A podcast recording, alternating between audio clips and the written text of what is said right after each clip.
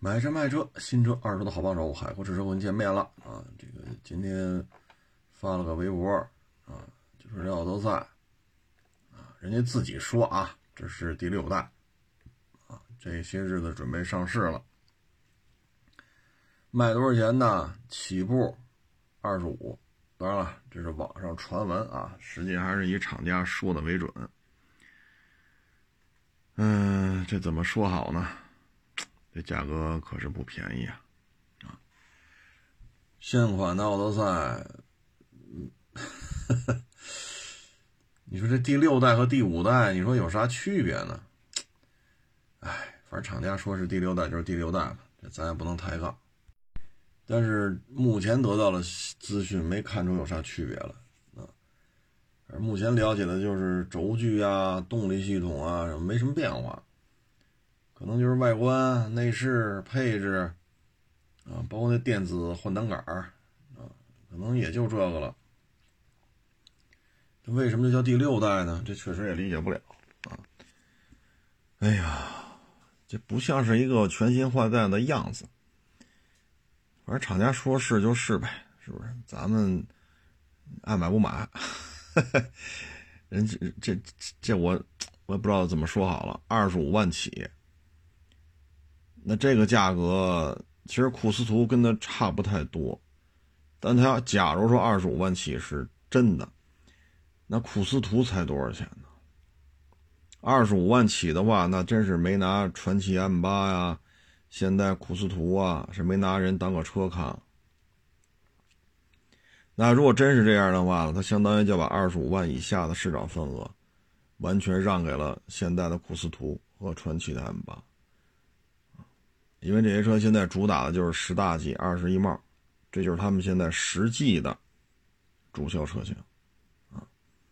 就这个，这这竟然不知道为什么就能涨这么老高啊！其实这车你说看吧，也许噪音不这么高了，也许悬架多一些韧性吧，那不是什么硬邦邦的，颠颠颠颠颠颠。如果这些问题它都能解决。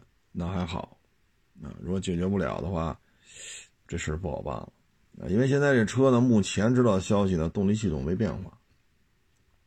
当然了，这只是现在啊，也许明年投产时候，库嚓上 2.0T 了，啊，这咱也说不好。那反正目前看，这个如果它进行全车隔音的话，车重肯定会增加的。那如果还是要动力系统的话呢，它车重大幅度增加，比如说。八十公斤、一百公斤，啊，那对于它的耗油量、对它的提速都是有影响的。所以这奥德赛，我个人感觉啊，我们现在只能说，假如假如动力系统没变，假如说车重没有什么太大变化啊，可能上下三五公斤的这种调整，或者十公斤啊、十几公斤啊，因为有可能会增配嘛。假如说的重量。就可以忽略不计了啊！动力系统不变，那意味着说噪音不会有什么太大的变化。这个看吧，反正明年要这么卖的话，奥德赛的边缘化，唉，就会更加的明显吧。啊，现在其实对奥德赛来讲，既然你要敢说自己是全新一代，那最起码降噪得解决啊。但现在比较根儿尬的是，如果噪音要降下来，就得大幅度增加车重。大幅度增加车重呢，这动力系统的油耗加速，这成一个螺圈架了，你知道吗？那具体的还是看吧。然后我还在微博上还发了一个视频，是小孩横穿高速公路，啊，这高速公路呢，它正好是在，呃，看着啊，像是一个一个过街桥。啊，相当于在这个桥底下，这桥底下就有阴影小孩正好在这个位置横穿高速公路，他翻过了应急应急车道那边的护栏，横穿，然后准备从中间绿化带再翻过去，再翻到横穿那边的高速公路，再从那边应急车道边上的护栏再翻进去。这台车呢，车速是一百，突然一下跑出俩小孩来，他刹车呢刹不住了。因为看这个行车记录仪的话呢，他当时这俩小孩他发现的时候呢，这俩小孩大致啊，距离这车的距离啊，可能也就是二三十米啊，所以俩小孩把其中一个呢给撞飞了啊。那最后是怎么判的呢？小孩主责，驾驶员次要责任啊，就说你没有停住啊。这个呢，我觉得就是什么呢？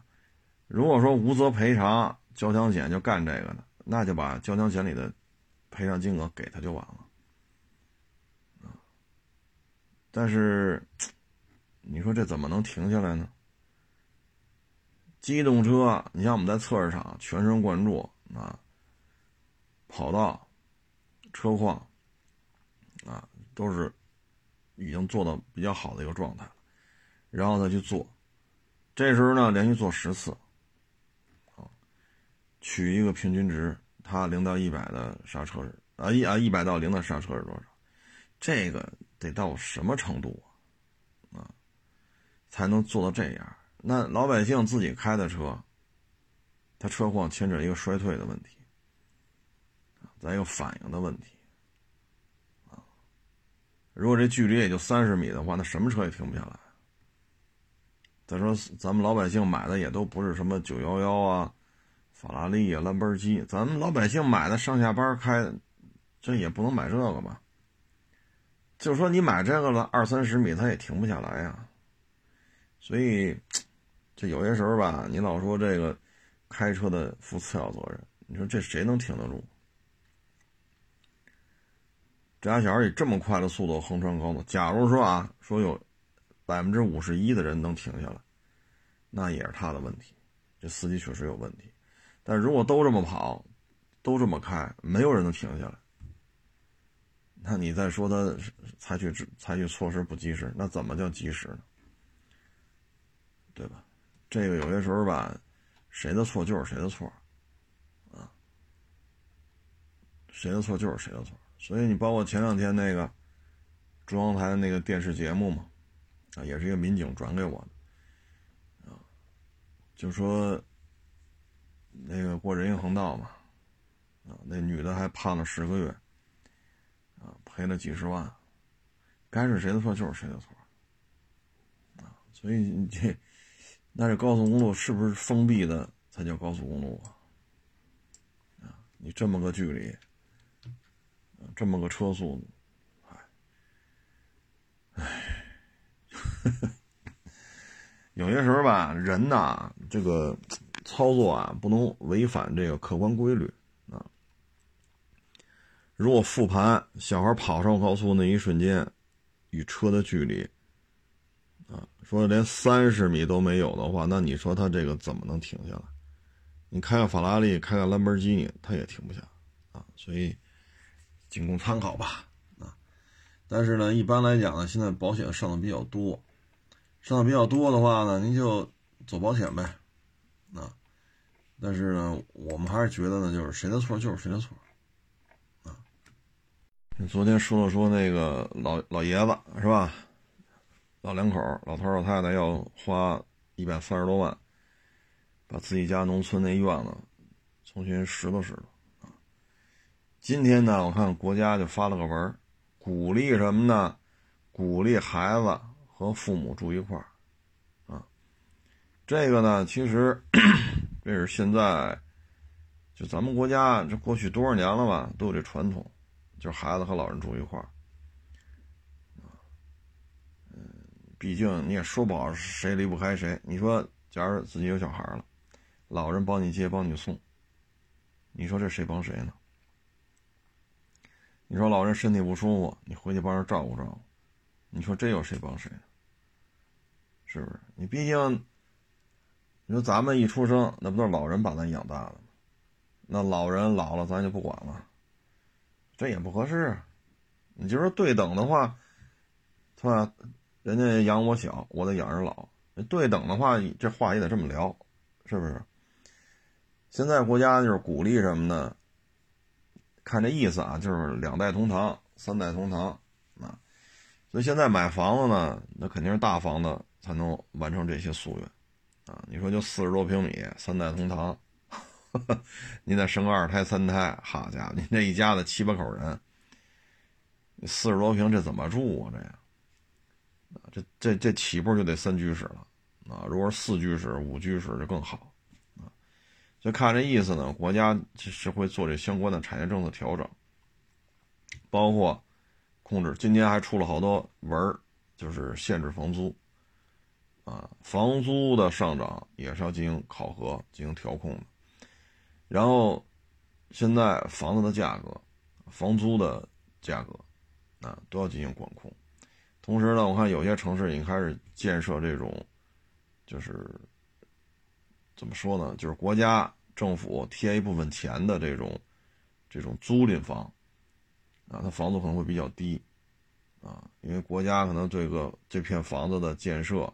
运营税费都给予了减免，啊，然后针对一些，比如说有些房子是针对一些特殊需求的，比如说你成立一个引进人才计划，你按这计划来，那你们这种情况到这儿来，当地政府就有这么一个，呃，所谓大的宿舍吧，可能是一栋楼，可能是几栋楼，啊，这样的话降低。刚刚步入社会的这些年轻人的生活压力，所以你看，现在共有产权的房子越来越多。明年开始呢，对于房租也要进行一些调控。所以从这个角度来看吧，我个人感觉呢，房地产逐渐逐渐就会退出现在的这种江湖地位。啊，你最起码到今年，房地产还是支柱，是杠杆。但是看这意思，未来五年、十年，房地产的占比会越来越低，由充分的市场经济就转化为有调控的市场经济。这个调控就是什么呢？不会让你房子暴跌，但这个目前看啊，以北京为例，环京都在跌，就北京有涨有跌，啊，只能说啊，这些一线、二线啊，或者强二线啊，准一线。让这些房价相对稳定一些，因为它盘子太大，啊，这一个城市可能五百万人、八百万人，甚至像北京这两千多万人，它不能产生太大的波动。像这些城市就是要稳定，允许你稍微涨一点，啊，但是呢，如果说你要卖，通过低买高卖，啊，挣点这差价，那目前看呢，可能交易成本。交易的时间周期都会给你做出一些限制，这样的话呢，你买与卖通过这个来实现房屋这种怎么说呢，成为一个炒作的商品的这种夙愿，可能就会越来越难了。包括房租也是，嗯，所以可能以后房地产就是一个。恒定的相对恒定的东西，不会再说哈，去年一百万买的房，今年一百五，明年二百，再过两年四五百万了，啊，像两千年到两千一五年之间，甚至两千一七年之间，这十十几年吧，十大几年，这种疯涨暴涨，啊，这种景象就没有了。你看房产税的出台呢，也是，啊。不要手里有太多的房产，啊，你说通过快进快出啊，然后做低做很低的首付，相当于高杠杆嘛，然后你来赚取房屋价格快速上涨的这种巨大的价差，巨巨大的这种利益，这个已经做不到了，啊，所以这种情况之下吧，我个人感觉呢，以后就是房租也会进入调控。这样的话，可能年轻人吧，尤其是其他的城市啊，来到这个城市了，那他的这些相关的问题，房租的问题，可能就会比现在压力会小一些。再一个，你看现在政策也说了，租房子住也可以在这上学，这对于学区房都是釜底抽薪呐，真是动摇了学区房的根基啊！如果租赁户，租一套房子也能在这就近上学的话，那谁还买啊？您说呢？中关村一二三小，史家胡同，是吧？什么四中八中啊，清华附、人大附、北大附，这都是很牛的学校。你小学也好，中学也好，这都是叫得上号的。那我没必要去买了，说十五万一平，二十万一平，哪怕我一月掏一万，一月掏两万，我租房它也合适。所以这里边这些都是意味着未来的房地产就会逐渐的会弱化。现在呢，占财政收入的比重太高了。你看恒大这就是个问题。恒大这一出现现金流啊，这个整个经营面出现一些问题之后，你看对于整个国内经济的冲击还是比较明显的。所以这个以后越来越弱化。啊，包括给房地产的这种杠杆比例画红线，不允许你超过这个杠杆比例，所以房地产企业不能做高杠杆，那对于他们来讲就是一个淘汰。同样，消费者也不能做高杠杆，啊，消费者做不了高杠杆，房地产企业做不了高杠杆，那意味着房价快速上涨，投机性质的这种发展就没有存在的这种可能性了。现在这房地产呢，你看恒大就能看出来。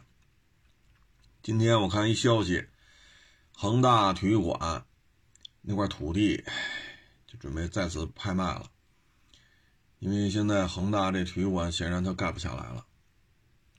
而房地产一旦，你像以恒大为例，它一旦出了问题，恒大汽车、恒大房地产、恒大足球啊，包括恒大的一些金融产品、恒大的什么矿泉水之类的啊，全都受到影响。所以他的这种这种细枝末节已经可以说嵌入到社会生活当中各个方面。练足球嗯，我们往回倒，那会儿从那会儿叫叫假币还是叫什么，还是还是中中超中冠啊，不知道叫不就是 原来叫假币啊，然后打上来啊，然后。亚洲地区还打到世俱杯啊，等等等等，多么辉煌！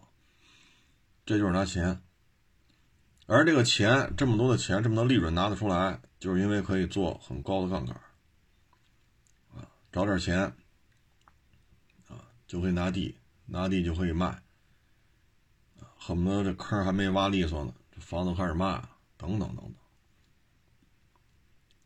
甚至于启动资金都是带来的。为什么呢？我这楼盘就可以作为抵押，抵押钱再弄那那块地去，然后那块地再挖，再开始盖，然后那块又开始预售。实际上呢，这新的楼盘根本就没花钱。一旦房房价出现下滑，一旦房价出现这个那个，整个全崩啊！所以整个这一圈下来，它的负面带动作用，就意味着过呃未来。房地产这种剥离，会就像怎么说呢？温水炖青蛙，慢慢慢会的剥离的所以未来呢，你包括这个一线城市吧，像北京，它将来呢也会有这个人才引进计划啊，因为 这个毕竟嘛，经济活力跟这些人才引进计划是相辅相成的啊，所以。北上广深、南京、杭州、啊、合肥、西安，啊，包括成都、重庆等等等等，这些地方呢，还都是有潜力的，因为它有经济活力，有人员的这种吸引力。但是其他地方就不好办了啊！哎，反正总体看吧，现在这房地产一旦出现问题，影响太大。而房地产一根独苗做强做大，实际上是绑架了整个社会的经济的运转。那今年呢，应该说上半年还凑合，啊，下半年呢，我当时录节目的时候，夏天那会儿也说了，就感觉有点萧条了，啊，因为经常跟天南海北的网友聊天嘛，啊，到店里来聊了，各行各业这种接触来看吧。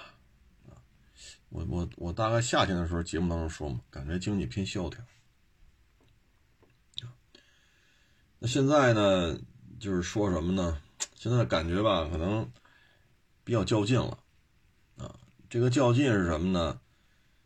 如果说新增的、新增的这种经济实体，或者新增新增的经济点啊，或者有快速增长的这种趋势啊，大家全都快速增长，那就会形成什么呢？大家都能吃点喝点。啊，可能你啃肉了，我啃骨头，他喝汤了，那个舔舔舔舔盘子底儿，啊，还有那个桌子上那肉渣子、饭渣子，捡吧捡吧，反正都能沾吧点。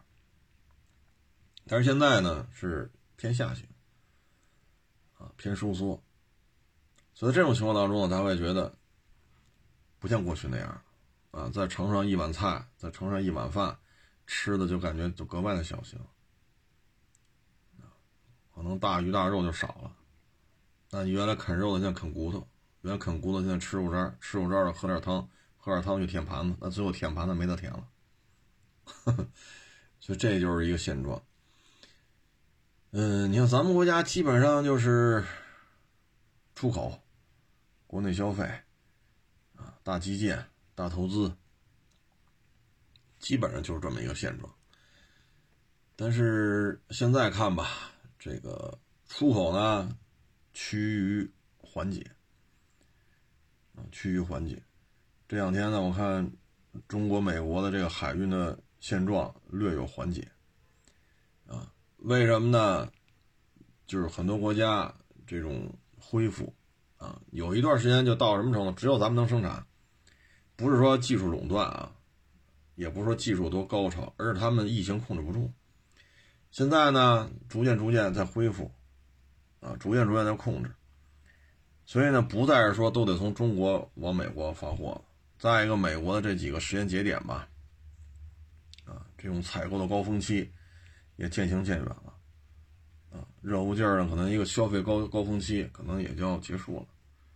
所以出口这种到明年上半年，就是明年头仨月和今年这几个月。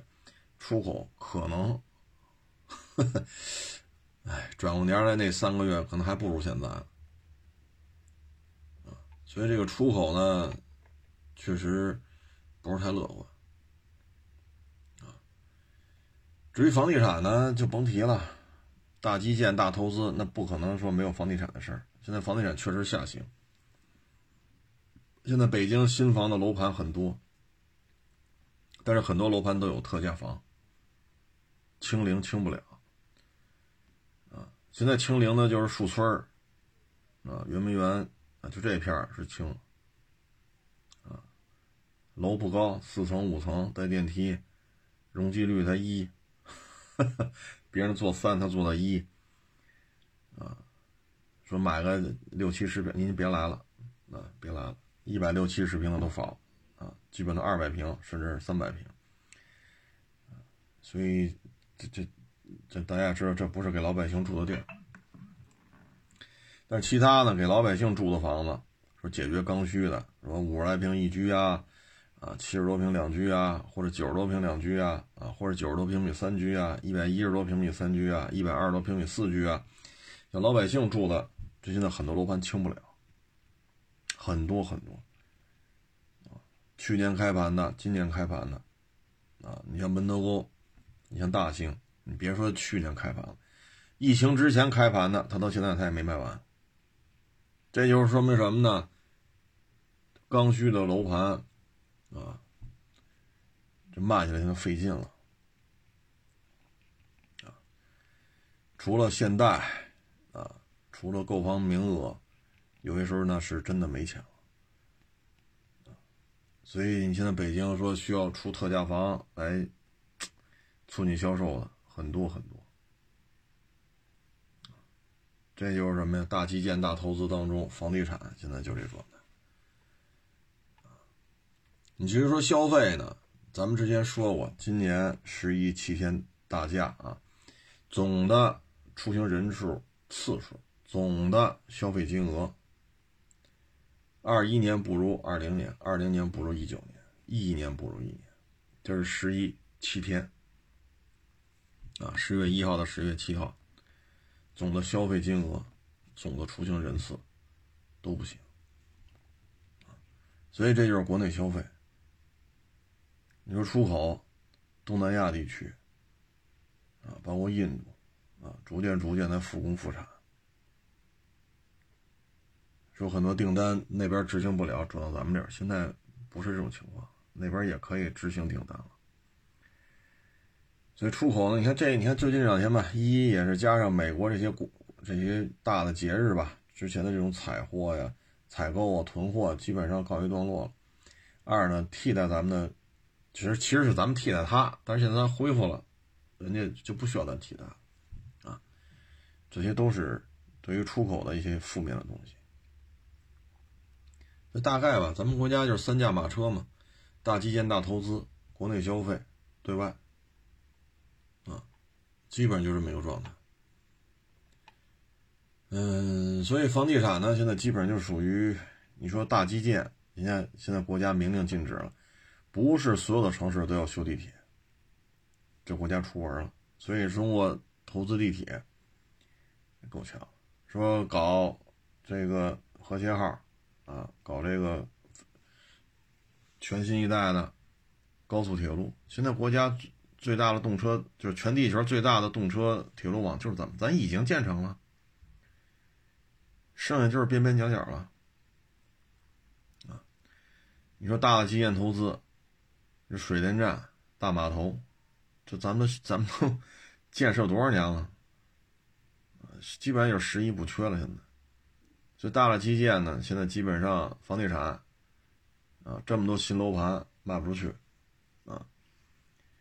地铁暂缓，高铁也没什么可修的了，就是十一不缺了，包括港口也是。机场也是都是十一不缺，啊，所以大基建就这样，消费呢金额也是萎缩，啊，出口今年吧还是挺挺好，挺挺那什么的，但是明年就是个问题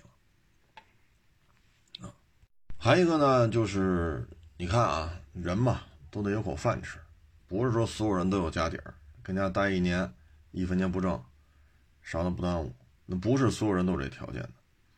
但你看，今年房地产不景气，啊，包括你像深圳、上海二手房中介，好多人都离职了。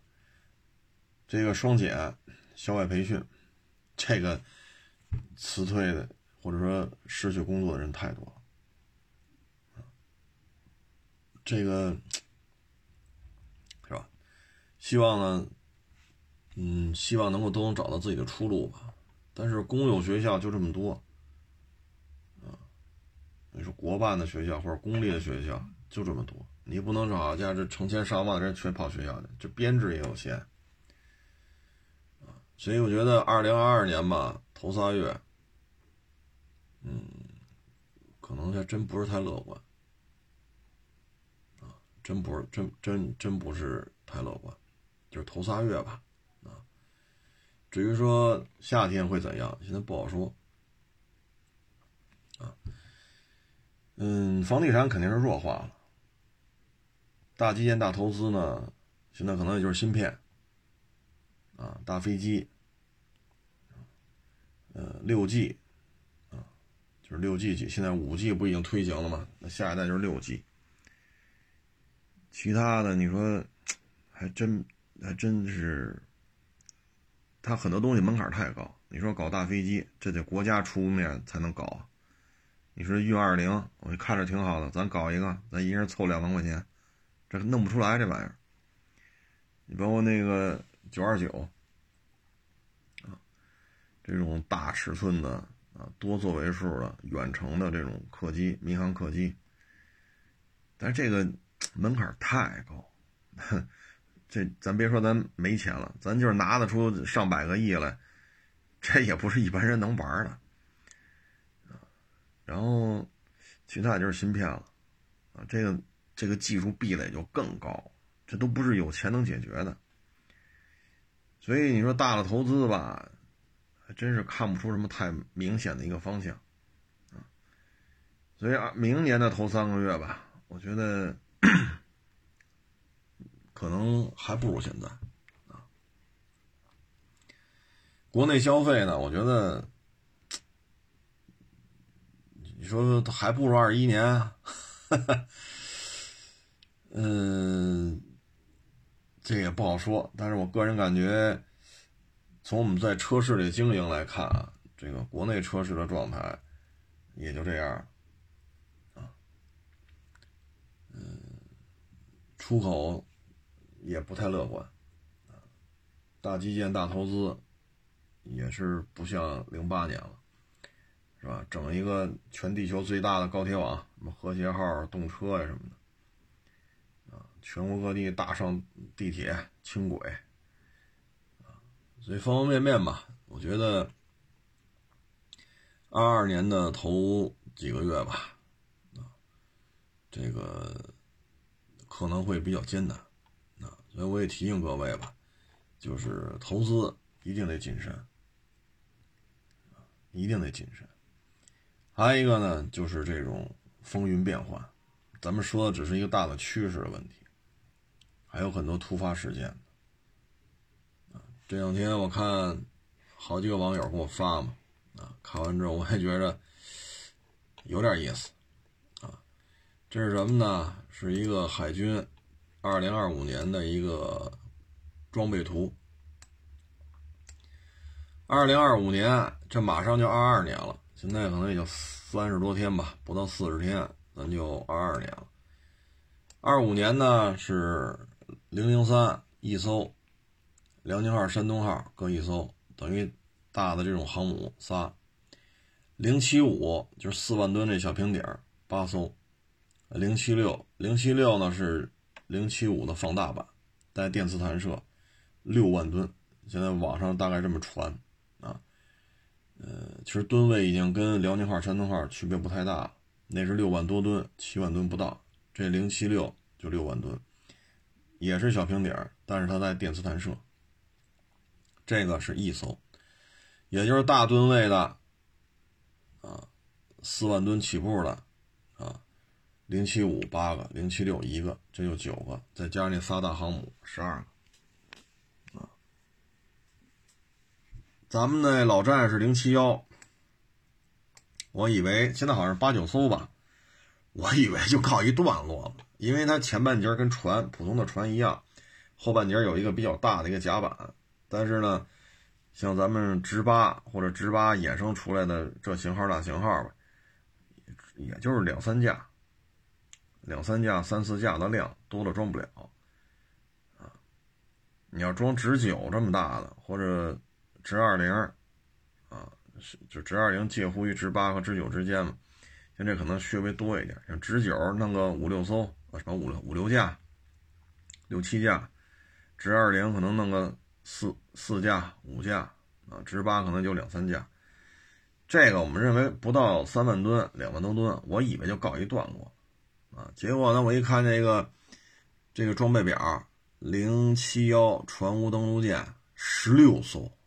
我呀，我这还要进行一个快速的建造周期呀，因为就剩三年、三年多、四年，这两万多吨，咱现在还差，现在可能得八艘到九艘吧，啊，然后零五五一万多吨，啊，老外管咱这叫巡洋舰，咱管这个叫驱逐舰，我看这上写的是十六，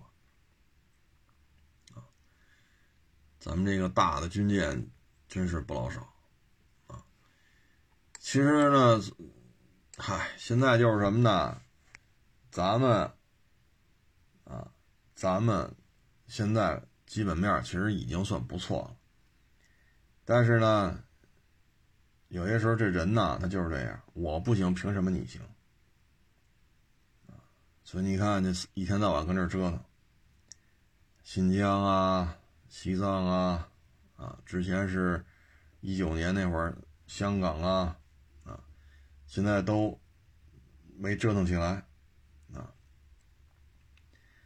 没折腾起来怎么办呢？现在又弄上咱这台湾省了，啊，咱这蔡省长也是上蹿下跳，啊，所以有些突发形势，正，我我自己感觉就是什么呢？明年挣钱可能会更难，啊，尤其是头几个月，啊，下半年咱预测不了。真真真的是预测不了，再呢，这期间不要擦枪走火，啊，这要抡起来的话，我不知道大家可能知道不知道这事儿啊？咱南海舰队，南海舰队天上飞的、水里跑的加一块顶上东盟十国海军、空军的总量，而且还比他们还得多点几年前就这水平了，就一个南海舰队。但是现在呢，不是搅回来搅过去。现在我看东盟跟咱们又签了一个新的协议，就是东中国和东盟之间，咱不是有那个外交辞令嘛？什么什么全天候老朋友，什么战略什么全面什么全天候战略合作伙伴，就出好多那词儿吧。但现在中东盟又上了一个台阶儿这就是什么呢？闹来闹去，啊，真正说能一起合着伙挣点钱的，让老百姓过得好一点的，只能跟着中国。啊天天跑这耀武扬威来，今儿这儿搞个颜色革命，那儿搞个什么民主游行，啊，然后撺掇他们冲在前面跟咱们干，这时候长了吧，谁也不傻，啊，所以有时候看不惯，啊，就希望咱们乱，希望咱们打，消耗国力嘛，啊，所以现在基本上还是一个准备期。也希望这个周期不要被被带乱了吧，啊，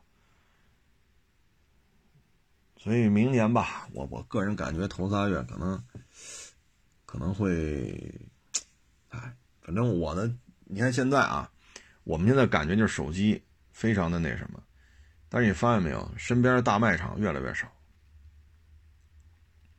现在就以北京为例，买菜，他那个叫什么来着？你点完了，三十分钟之内给你送家来，肉啊、菜，基本上就给送了。所以这些东西呢，你就不需要呢去超市里才能买，或者非得去菜市场。有些时候没事溜达溜达吧，啊，那可能就溜达溜达。那要是忙不过来，手机上一点，就给送家来了。然后其他的很多东西，家电呀。啊一些家具什么，其实小件的东西啊都可以定，啊，你说大的呢，人上来给你量啊，比如量个柜子，连个床，连个沙发什么的，其他像电视啊、空调，你在网上选，选完就定，就能给送了，啊，所以现在大卖场全国从上到下，应该说就是五千平米、一万平米甚至更大的这些。大卖场，不论是超市也好，还是什么什么，其实单一形态的受冲击挺大的。大的卖场收缩了，关店了，啊，现在转化为什么呢？就很多这个大卖场的缩水啊，我觉得是跟他们自己胡来有关系。啊，你比如说进店费、什么条码费、促销费。啊这费那费那费这费，你在这卖点东西，在那租一柜台卖点东西，收你的钱，那名目太多了。那最终导致什么呢？大卖场的价格越抬越高，越抬越高。大卖场呢，为了谋取更多的利润，就巧立名目。大卖场要承受的就是房租价格、人工价格。你看啊，两千年之后，大卖场开始。建立，啊，一零年之后，应该是到了一个巅峰，一一年、一二年、一三年，从那之后，从相持阶段就逐渐开始衰落了。为什么呢？物流快速发展，电商快速发展，一个手机所具备的强大的购买功能、支付功能越来越强，啊，微信啊、支付宝，所以你看大卖场就开始不行了，啊，在这种情况之下吧。这个行业基本上也就走向没落了，所以现在呢就是收缩，收缩。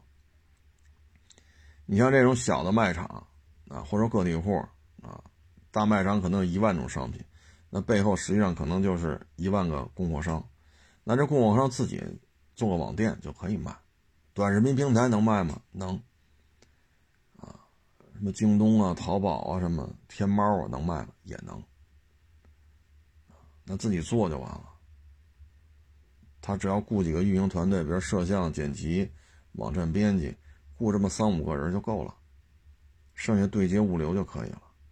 那他就要比全国各地去找这个地推呀、啊面谈呀、商超的采购经理啊，然后还管这促销员啊，啊还要应付各种检查呀、各种费用啊，什么什么什么条码费、价签费，啊什么促销费、摆摊摆摊费的进场费，他想比这个费用他都没有了。我不需要说再被再把北京划成，比如说长安街以北、长安街以南、中轴线以东、中轴线以西，我把它划成四片，每片都有一个管事儿的，每个管事儿手底下带几个人，然后这四片这四个大区域啊，我就要雇十几个人去店面检查，跟商跟商场、超市的这个采购经理啊、销售经理进行面谈啊，送点东西啊，维护关系啊，然后他这店面的促销员进我，他不需要了。不需要了，啊，摄像、剪辑，啊，网站编辑，客服电话，然后就是对接物流就完了。我也不需要说好二环、三环、四环房租高低我都得去摆摊我不需要了，我五环外租个大大仓库就完了。所以这些这些确实方便了，但是大卖场当中的这些人，他的工作就业机会怎么办？它不具备开发出一个产品，然后各种税费、各种认证，自己再去生产、再去包装、再去推，它不具备这个能力。而现在退化成这种之后，他的员工他还减少了。他大商大大商超啊，他的员工去哪儿？这些供货商本身的员工都变少了。所以这就是你算你说这算是内卷吗？我也说不好，反正现在就这形式。啊，这就是这形式。一个大商场，说三万平米啊，那你可能养多少人呢？几百人总有了吧？你再加上各个品牌驻店的促销员，对吧？你这里边这这差异化就太大了啊！所以各位呢，我的建议就是有工作好好干啊，只要还发点钱就行。当然了。您说咱这个学历高啊，双一流啊，九八五二幺幺，那您愿意跳您就跳，反正你有把握您就来啊啊！因为尤其是这应届的啊，或者学一些算法呀、AI 呀，学这个的，给的薪水都比较高啊。九八五二幺幺的，你这些学这些的去一些造车新势力什么的，给的薪水都很高。说您具备这能力，你就跳。如果咱自己评估一下，咱就是老百姓，那还是慎重啊，咱还是得慎重。嗯，这里边一旦跳不好，可能自己就把自己耽误啊，自己把自己耽误。你 包括我们这儿这个，有的说咋不能，我得当老板，看着你干多简单呀。来个网友聊会儿，车就收啊；发个朋友圈，车就骂。凭什么我们一个月就挣几千？还有的跟我提呢，咱得一人一半啊！我操！我说这房租你出了吗？水电费你出了吗？收车的钱你出了吗？我说你啥也没出啊，那你这工资还是我出的呢？然后我还得在这基础还给你分一半。这我得问个为什么吧，啊，所以那你就自己干吧，自己干，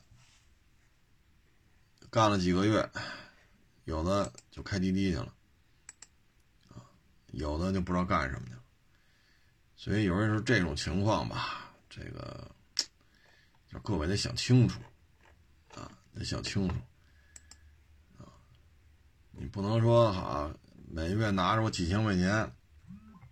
啊，我出房租，啊，收车的钱也是我出，租标去、过户去、抛光打蜡、翻新整备、水电，所有的费用都是我出，连你那几千工资、几千块钱工资都是我出，完了过来跟我二姨天作五，你说，你说这车是你弄来的吗？这车是你卖出去的吗？既不是你收来的，也不是你卖出去，怎么就跟你二姨天作五了呀？我让人代办过户，我给人钱了呀；我让人抛光，我给人钱了呀。是不是车坏了，我出钱修的呀？你说这钱我都付完了啊，所以有些时候就是别太好高骛远啊，想的太多，那可能可能连连个立足之地都没有了啊。还一个呢，就是这两天有意思的事儿啊，就是这个潼关肉夹馍、逍遥镇胡辣汤。啊现在呢，就出现大规模的诉讼，啊，你要是敢写“潼关”俩字儿，就得告你，啊，两三万、三四万。包括逍遥镇胡辣汤，啊，然后今天我还看有的那个叫什么来着，就那个卖水果的，啊，这卖水果的人都已经不敢再进货了，为什么呢？你这盒，你这装装水果得有盒吧？你这盒上写的什么商标？人过来进行证据证据采集，然后接着就诉讼，啊，接着就诉讼。现在呢，这个东西咱就不好弄了，啊，嗯，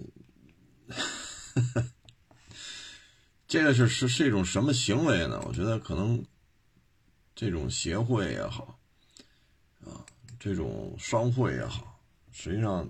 有一种，有一种职业或者有一种现象叫诉棍，诉讼，诉棍，棍呢就是棍子，木棍儿，啊，就仗着自己对于法律的这种了解，啊，然后钻一些漏洞，啊，就进行注册，然后进行大规模的起诉。过去呢，这种现象存在于就是这个这个，比如小超小小超市。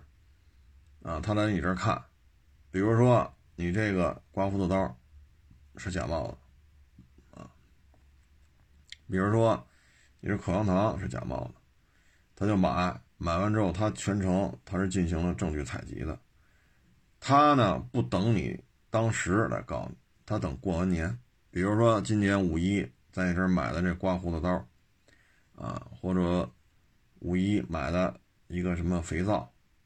啊他呢？你这是侵权了，你这名是假冒的，这个那个，啊，或者有一根铅笔，他买你一根铅笔，买你一个刮胡子刀，或者买你一块肥皂。过了一年之后，他知道你没有这么完备的进进销的这种记录啊，也不会说我进了十块肥皂，我要跟人签合同、出具发票，这个那。小超市、小门脸不会这么做。过一年，过一年。零仨月，零五个月，比如今年五一买的，明年十一告你了。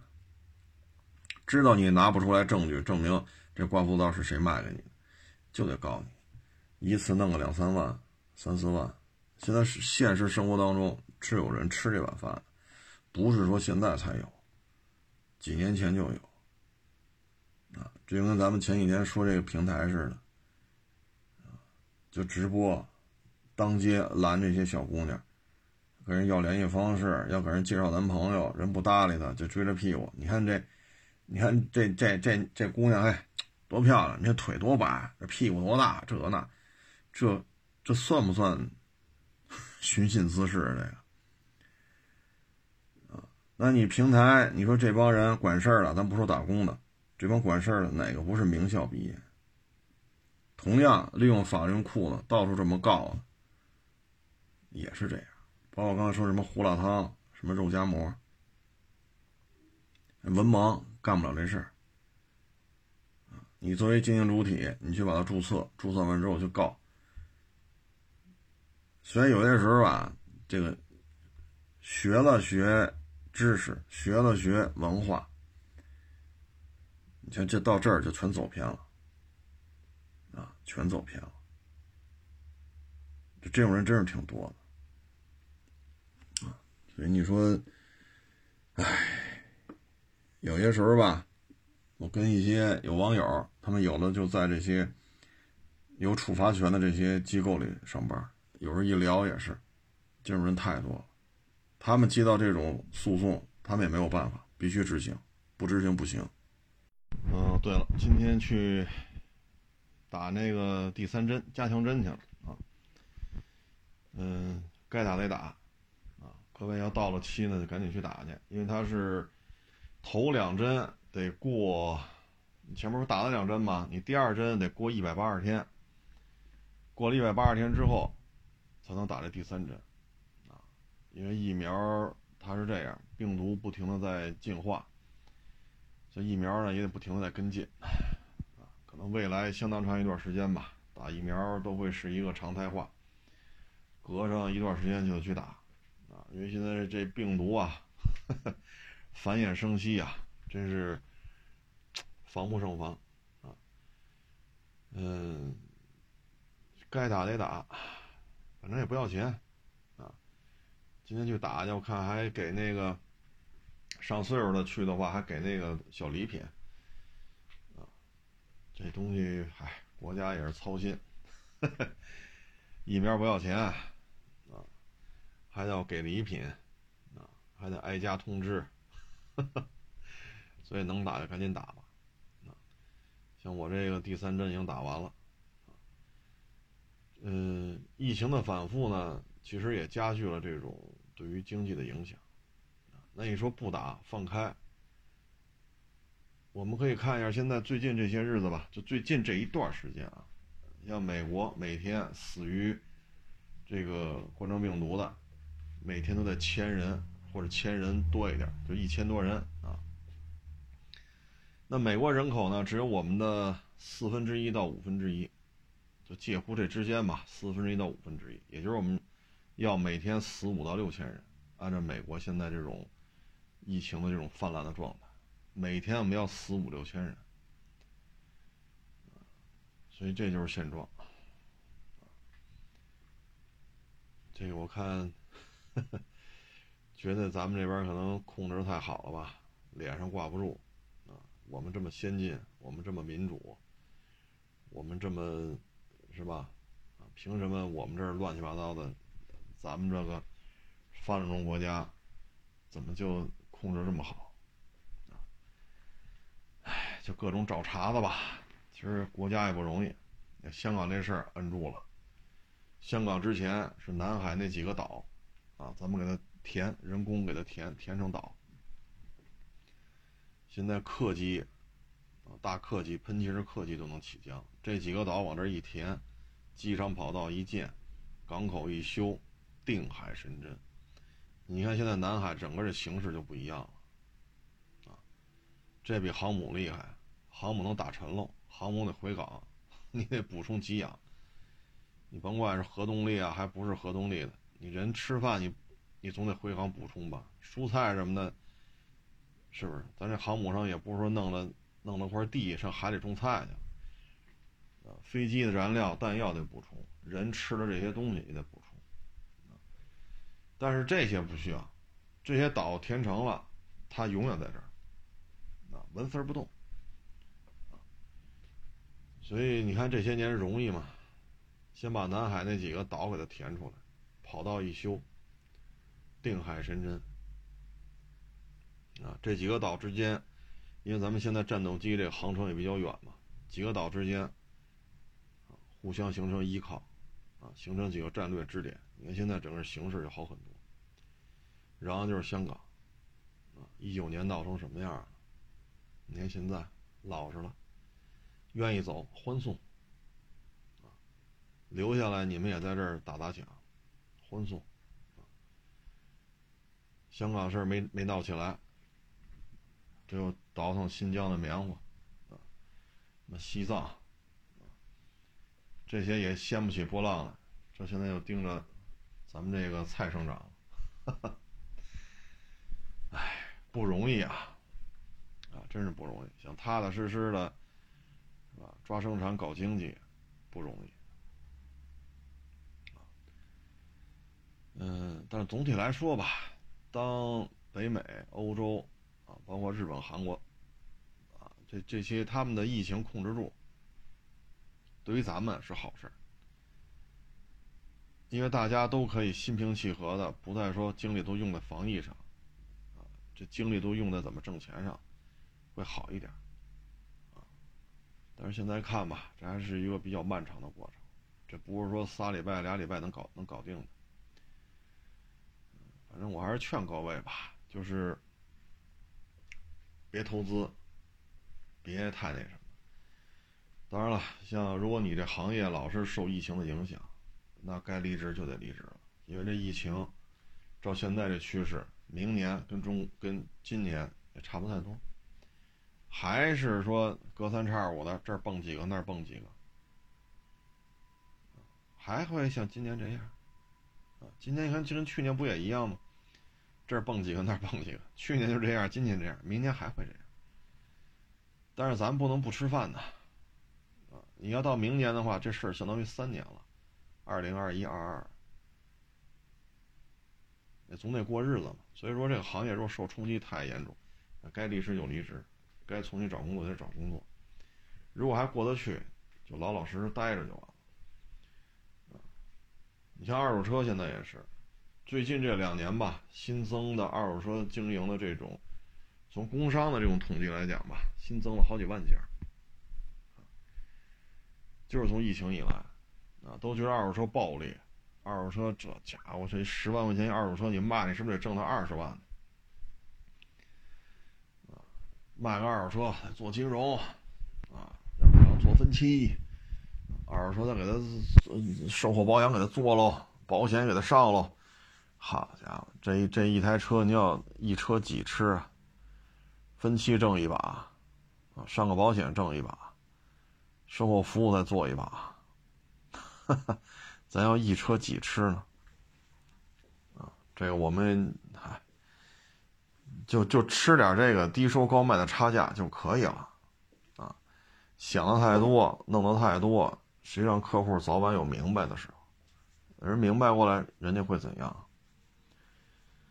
对吧？你包括我们也看一些快速成长的二手车行，成长速度很快，远远超出我们对这个行业的理解。超出我们的知识极限了都，但是你一看，月月又回来闹的，退车的，啊，刚买走没三天，发动机崩了，给人拖回来吧，修，成长的很快，你就看面上你就看吧，挺好的，这成长速度。这我们心服口服，但是侧面一了解，我家伙，我说这，我就这么说啊，我这岁数大，啊，每天也是腰酸腿疼，啊，很多老观众都知道，看一六年、一七年的视频，再看现在，苍老了许多。你这么折腾，我都扛不住了，啊，说每个月都有退车的，每个月都有说发动机崩了的，然后有都有回来闹的。要是我以我这个年纪，这车行我就不要了，关停并转，清干净就完了。岁数大了，何必呢？但是你看人家不在乎，人比我年轻有为嘛。你包括现在收车也是，你看我们收这些车，可能也许啊，是我们验车挑剔的地方太多，指出了这台车都有哪些问题。这要花多少钱修？那要花多少钱修？可能我们看的太，看到的问题太多，所以过过不了这坎儿的车我们就不要了，就谈不拢，谈不拢。其实这样谈不拢呢，倒也省事儿。为什么呢？落袋为安呢。收回来，好家伙，自己也没看出来，人买回去了，人去四 S 店这个那个，回来闹了。背后的问题怎么解决？所以这个行业吧，你像二手车这行业内卷的厉害，风投们也不敢投了，房地产不敢投，体育不敢投，影视剧不敢投，校外培训不敢投，餐饮业不敢投，旅游也不敢投。为什么呢？受疫情啊，受国家政策，这些行业都不行，都受到冲击，不敢投。那怎么办？又投二手车平台。二手车平台去年都已经到崩盘的地步了，大规模裁员，大规模闭店。呵家伙，今年拿了风投，又抖起来了。然后最近这两三年又新增了几万家二手车的这种企业，这是从工商这边调出来的啊，几万家企业。现在经济就这状态，大家换车的频率明显下降了。那参与的人又增加这么多，那在这种情况之下呢？所以说，二手车行业也是内卷啊，二手车这行业也是内卷。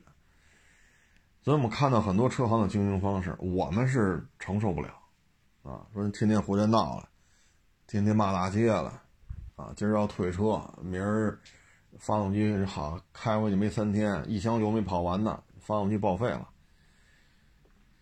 唉，我店里还得留个伙计，是不是？真有什么事儿来，开车出去救援去。我可没这精力，啊，岁数大了，我这事儿就够多的了。你再再摊这么多事儿，我这买卖我宁肯不干了。所以这就是什么呢？经营的理念不一样，啊，经营的理念不一样。车次就是就是车次的价，你不认同，那你就再找找去。反正这问题我们看出来了，我们看出来，我们认为这车就不值这钱。那你不认同，那你就开走。我们都给你留面子，我拍的这些收车视频，我都给人留面子，啊，面子留的足够多，啊，你去别人那卖去，我也不，我我这片子看不着是哪辆车，啊，互相尊重，啊，所以我们这收车就是次车就是次价，好车能多给点，一旦超出了我们对于风险的评估的这个上限，这车我们就不要了。我觉得这样呢，就是都省事儿，岁数大了啊，懒得这么折腾了啊，嗯，基本上就是没现状吧，就跟各位做一个分享。